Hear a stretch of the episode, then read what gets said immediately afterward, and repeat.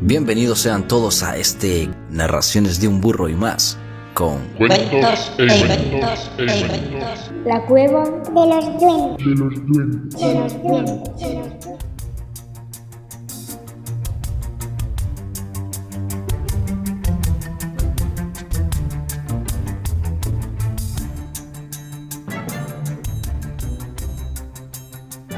con su amigo Walter Sarabia. Y Jesús López Mingo.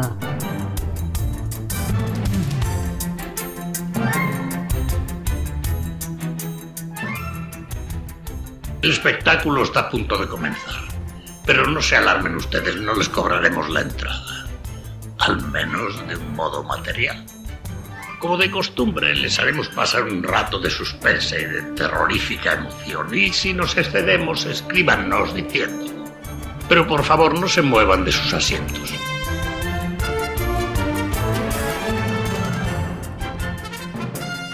Cuentos para mayores. Todos nosotros hemos tenido 10 meses, un año, un año y pocos meses. Entonces yo creo que al volver a sentir esas cosas, de alguna manera subconscientemente volvemos a sentirnos niños. Y es muy grato más aún. Creo que es necesario sentirse niños de vez en cuando. En cuanto al relato que vamos a ofrecerles, se titula Popsy, Popsy, de Stephen King.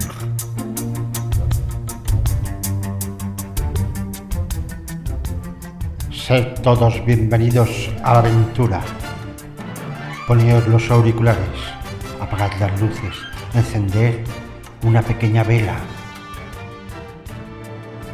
Porque comienza aquí A ver, a ver, porque me estoy armando un lío. Era narraciones en la cueva de un duende muy burro o de un burro con duende. Y más, y más. Sésamo, sésamo, ábrete, ábrete, ábrete, ábrete.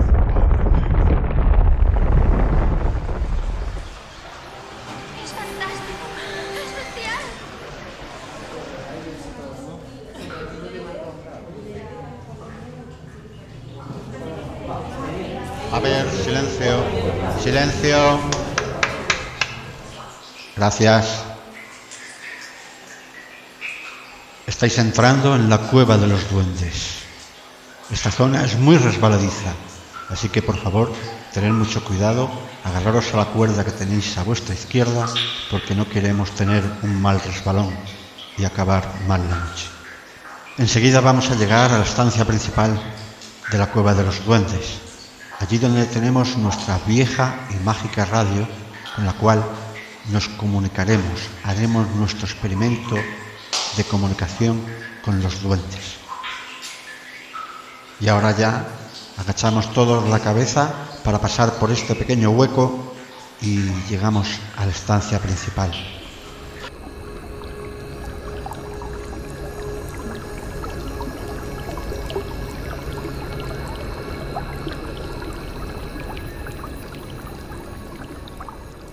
Aquí hace, mucho, mucho frío. No os preocupéis. Pronto nos sentaremos todos en círculo y encenderemos una gran fogata. Pero para ello, hemos de invocar a los espíritus de los elementales que viven en la cueva. Los espíritus de los duendes y al espíritu del fuego. Hanni kunni, hanni kunni, hanni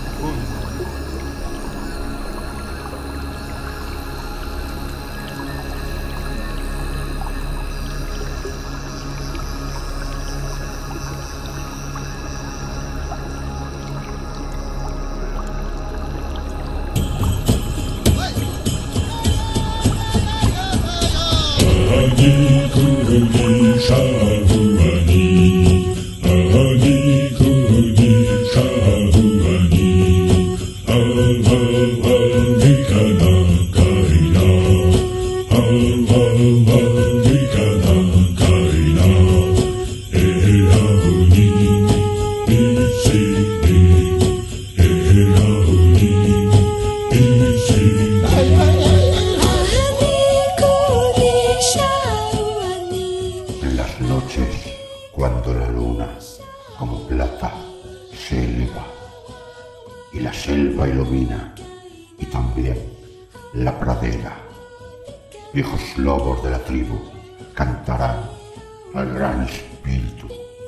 Al espíritu del fuego.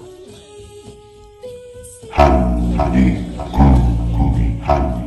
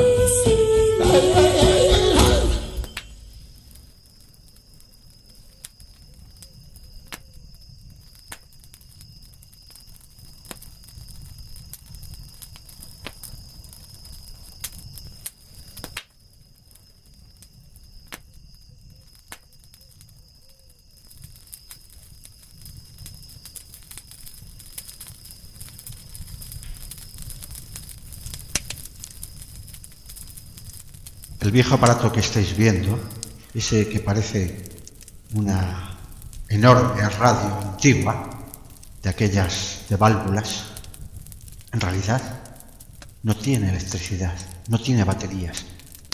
Hemos desmenuzado sus mecanismos y dentro no hemos encontrado absolutamente nada, ningún mecanismo. Por lo tanto, no sabemos cómo funciona, pero funciona. Alucinante.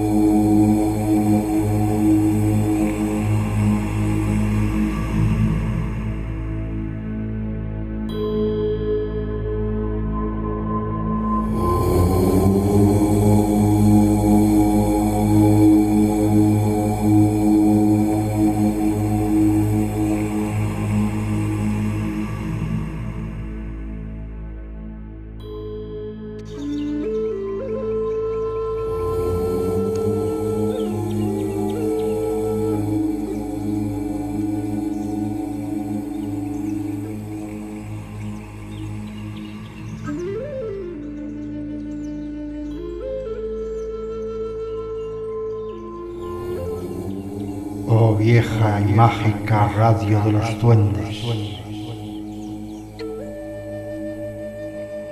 Por el poder que me da, los elementos de la naturaleza.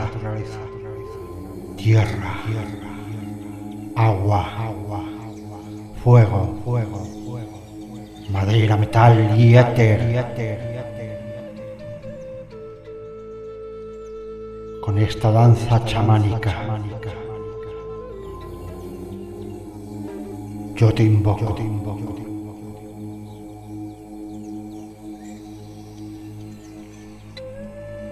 Por el poder que me dan los elementales del bosque, yo os convoco a este plan, oh seres de otro mundo.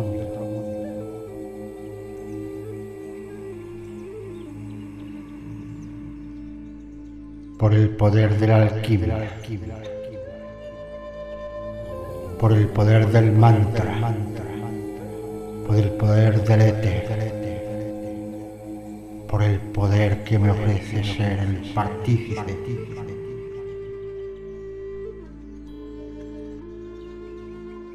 El guía de la cueva de los duendes. Yo os invoco seres elementales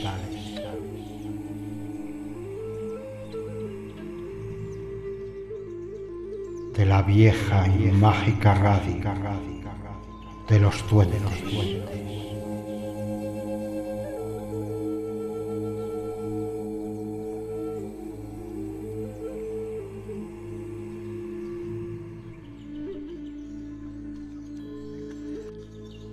¿Hay alguien ahí?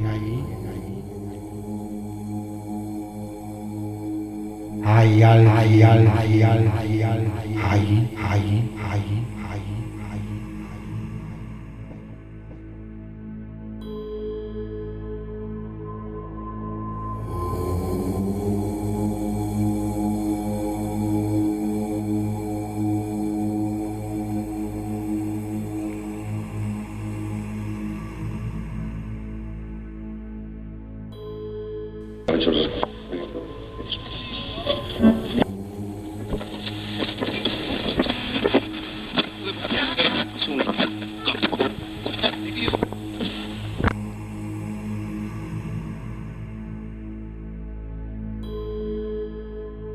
¿Quién osado entrar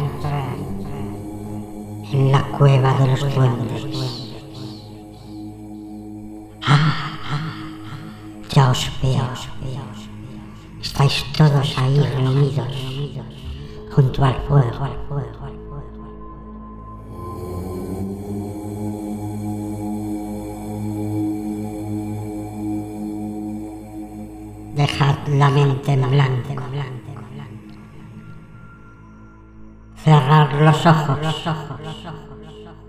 Y pobre de aquel que tenga un mal recuerdo en este momento.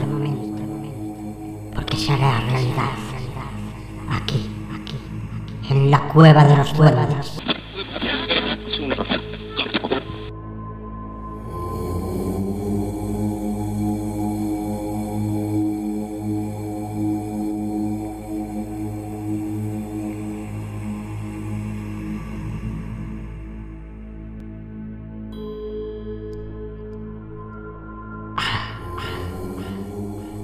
Llegando.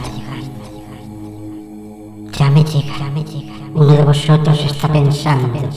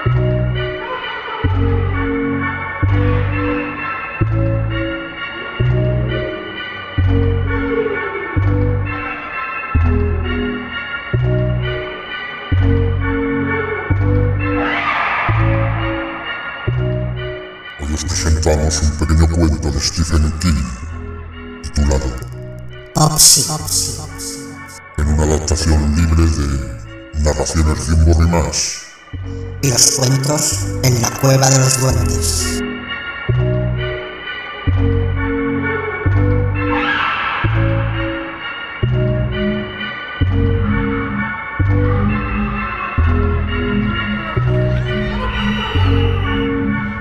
Deja ya de mirar al puto crío que lo vas a derretir como la mantequilla. Que no se va a caer del columpio, hostias. Hoy la putita no ha traído una jodida revista para entretenerse. Si al menos apartaras un poquito la vista, solo un momento, y me dejas a mí. Sí, sí, sí, sí, gracias por fin. Ponte a hablar con tu pollita y deja de mirar al puto crío.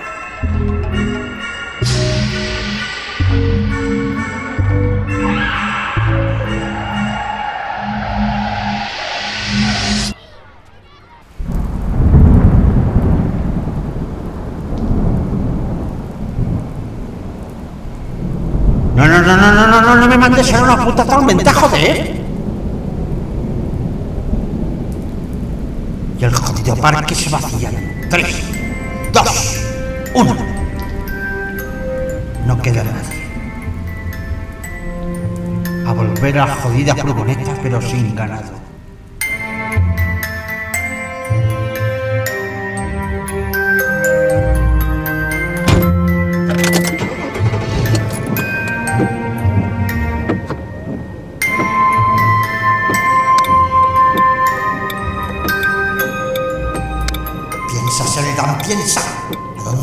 Va la gente cuando llueve?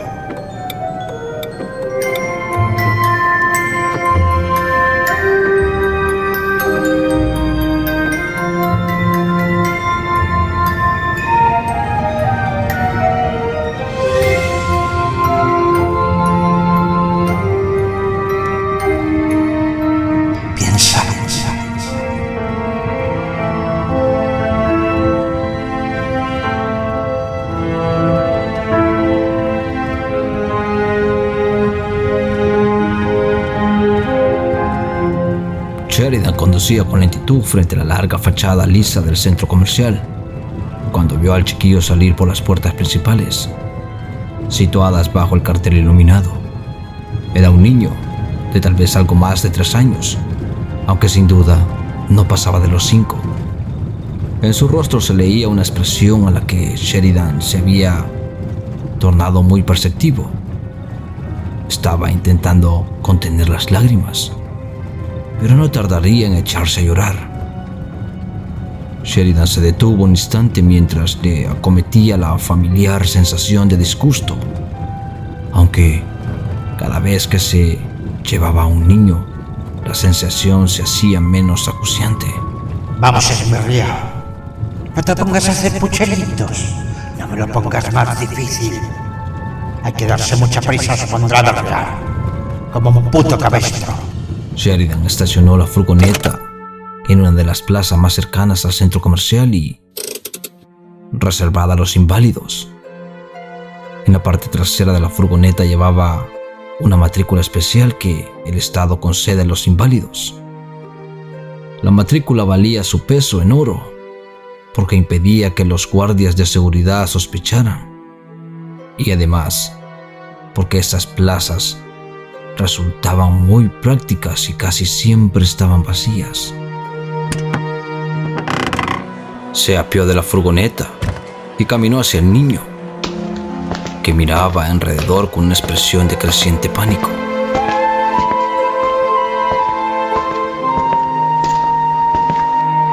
Pues sí, señor. Ahí tengo la mercancía. Perfecta y lista para empaquetar. Pensó Sheridan. Cinco o seis años. Pero muy esmerriado el cabroncete.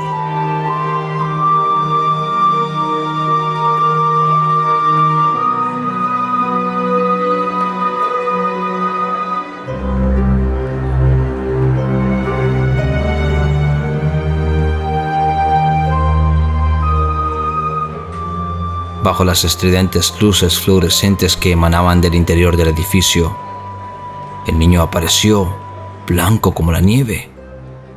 No solo asustado, sino realmente enfermo.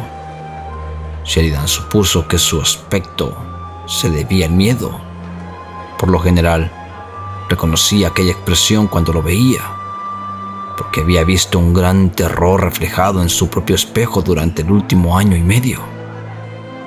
El niño alzó los ojos esperanzado hacia las personas que pasaban junto a él personas que entraban en el centro comercial ansiosas por comprar, que salían cargadas de paquetes, con el rostro soñador, casi como drogados, impregnado de algo que probablemente tomaban por satisfacción. El niño, enfundado en vaqueros Turkins y una camiseta de los Penguins de Pittsburgh, buscaba ayuda. Buscaba a alguien que le mirara y comprobara que algo andaba mal. Buscaba a alguien que le formulara la pregunta adecuada. Papi, abuelito, ¿dónde estáis? Me he perdido.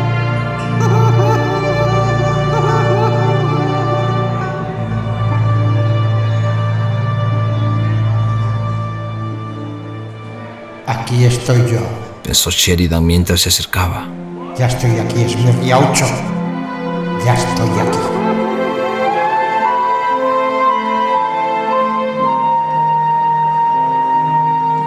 Cuando estaba a punto de alcanzar al niño, divisó a uno de los guardias del centro comercial.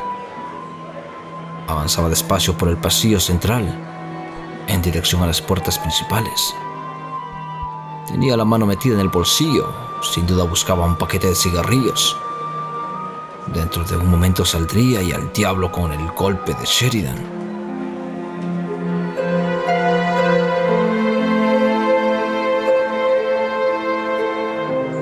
¡Qué hijo de puta! ¡No fumes, coño!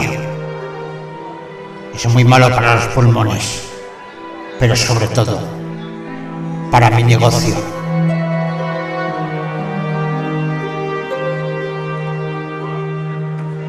Sheridan retrocedió unos pasos y fingió rebuscar en su bolsillo para asegurarse de que todavía llevaba las llaves. Su mirada pasó del niño al guardia de seguridad y otra vez al niño.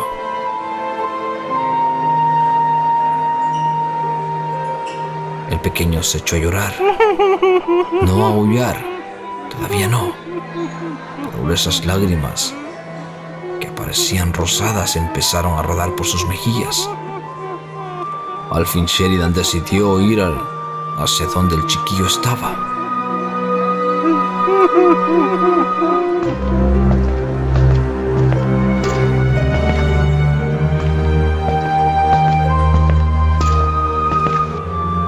¿Pero qué tenemos aquí? Un precioso niño rubito. ¿Dónde están tus padres? ¡Mi papito! El niño estalló en sollozos y una mujer se volvió con una expresión de vaga preocupación. La mujer siguió su camino. Sheridan rodeó los hombros del chiquillo en ademán de consuelo y tiró de él hacia la derecha, en dirección hacia la furgoneta. A continuación echó otro vistazo al interior del centro comercial. ¡Quiero a mi papá! Claro que sí. Vamos a encontrarle. Vamos juntos a por él. Empezó a dirigirse a la entrada principal. Olvida ya las lágrimas. Y Sheridan tuvo que hacer un gran esfuerzo para no agarrar al pálido chiquillo en aquel preciso instante. Primero tenía que conseguir que subiera a la furgoneta. Llevó al chiquillo a la furgoneta, que tenía cuatro años y estaba pintada de un desvaído color azul. Abrió la portazuela y dedicó una sonrisa al niño, quien lo miró con expresión de duda. Los ojos verdes parecían nadar en sus pequeños rostros pálidos. Ojos tan grandes como los de un niño extraviado de una de esas fotos que anuncian en los semanarios sensacionalistas baratos.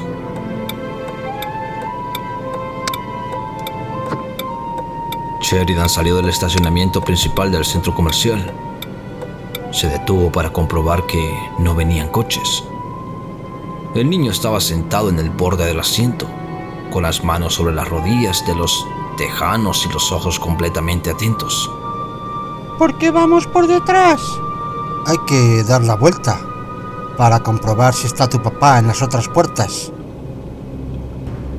La expresión atormentada del pequeño se transformó en otra de sublime alivio.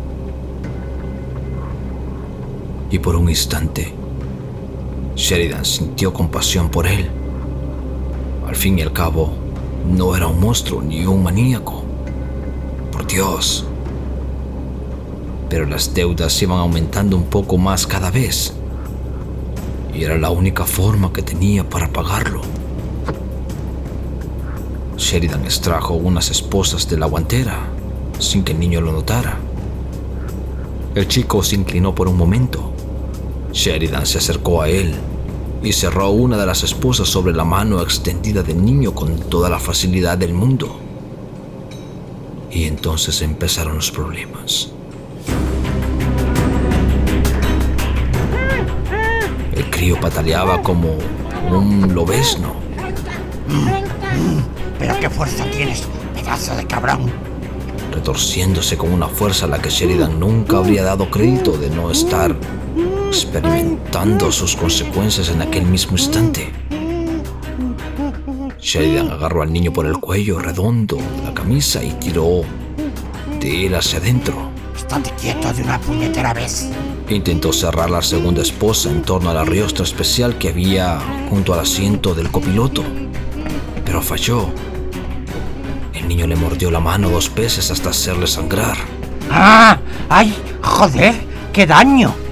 Tiene los dientes como cuchillas de afeitar, este hijo de la gran puta. Le acometió un intenso dolor que le ascendió por el brazo. Asestó al niño un puñetazo en la boca. El niño cayó sobre el asiento, medio atontado, con la sangre de Sheridan sobre los labios, la barbilla y el cuello de la camisa. Sheridan cerró la esposa sobre la riostra y se hundió en su propio asiento mientras se succionaba la sangre de la mano. El dolor era terrible. Se sacó la mano de la boca y observó las heridas y la mortecina luz del salpicadero. Distinguió dos hileras de orificios superficiales de unos 5 centímetros de longitud que avanzaban hacia la muñeca desde los nudillos. La sangre brotaba en pequeños hilillos. Pese a todo, no sentía deseos de volver a golpear al muchacho. Y eso no tenía nada que ver con dañar la mercancía.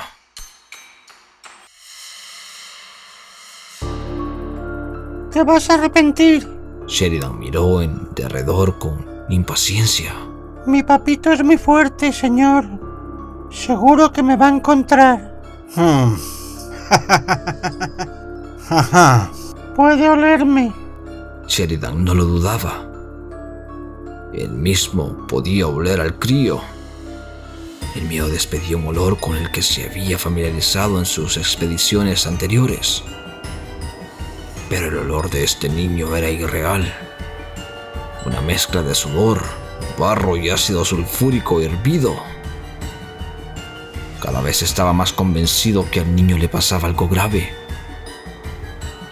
Siete kilómetros más adelante, Sheridan tomó un camino de tierra apisonada que rodeaba el lado norte de una laguna. Ocho kilómetros más adelante y hacia el oeste, tomaría la carretera 41. Echó un vistazo a la laguna, una extensión plateada a la luz de la luna. Y de pronto la luna dejó de brillar. Desapareció. Sobre la furgoneta se oyó un ruido parecido a la que producen las sábanas al ondear el viento.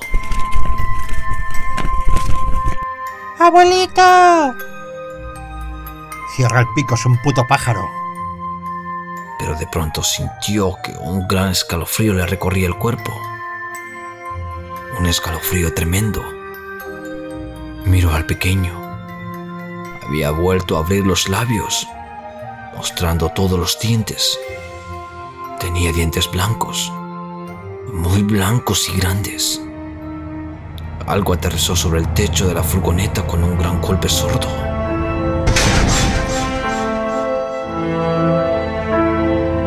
¡Papito! De pronto Sheridan dejó de ver la carretera.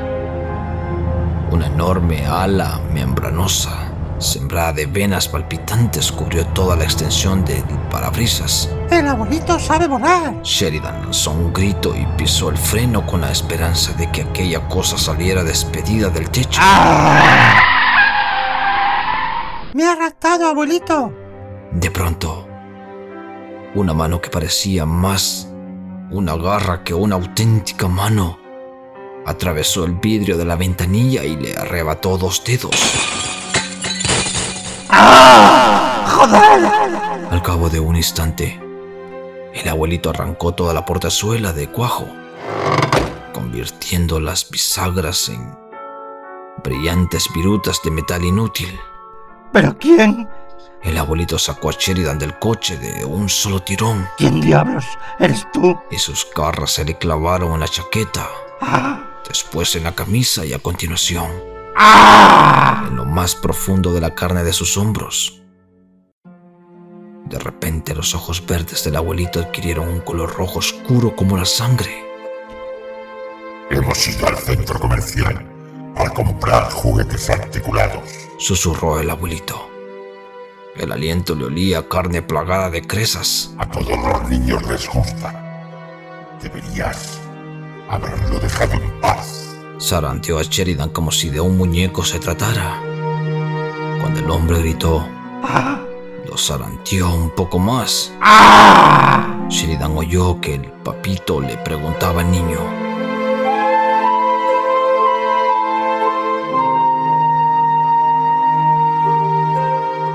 ¿Tienes sed, cariñito?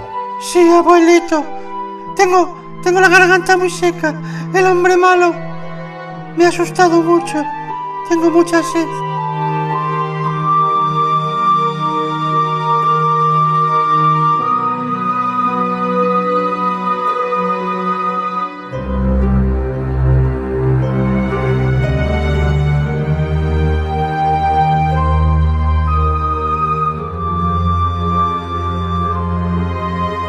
Vio la uña del pulgar de su abuelito una fracción de segundo antes que desapareciera bajo su barbilla.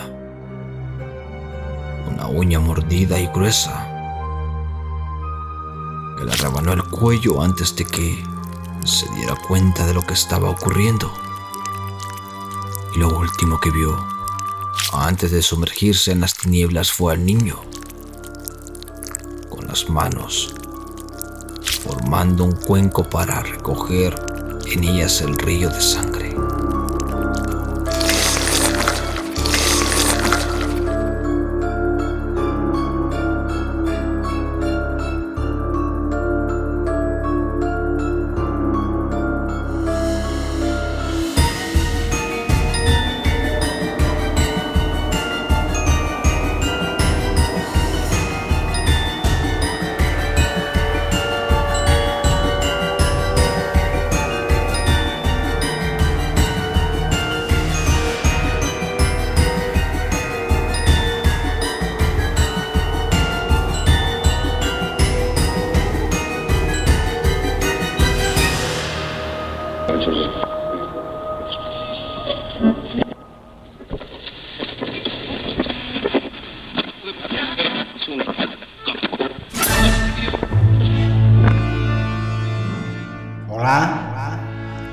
Hola.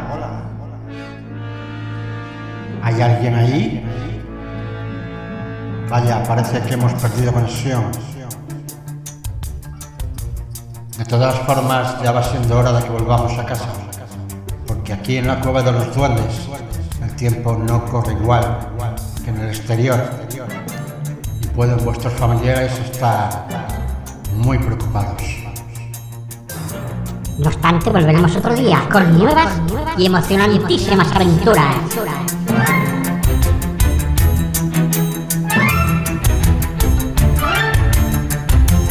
Si os ha gustado, dar al me gusta y recomendar narraciones de un borri más y los cuentos en la cueva de los duendes.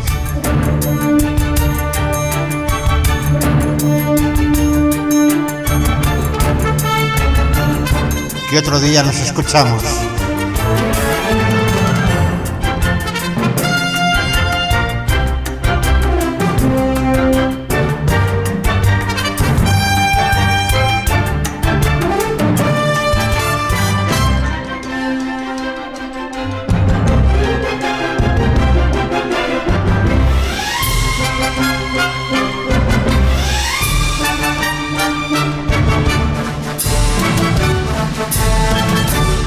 Porque aún nos quedan muchos cuentos, muchas narraciones que contaros.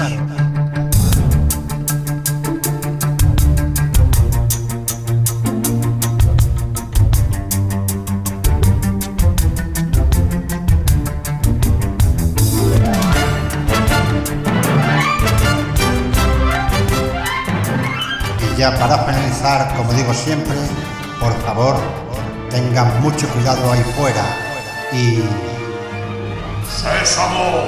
¡Ciérrate!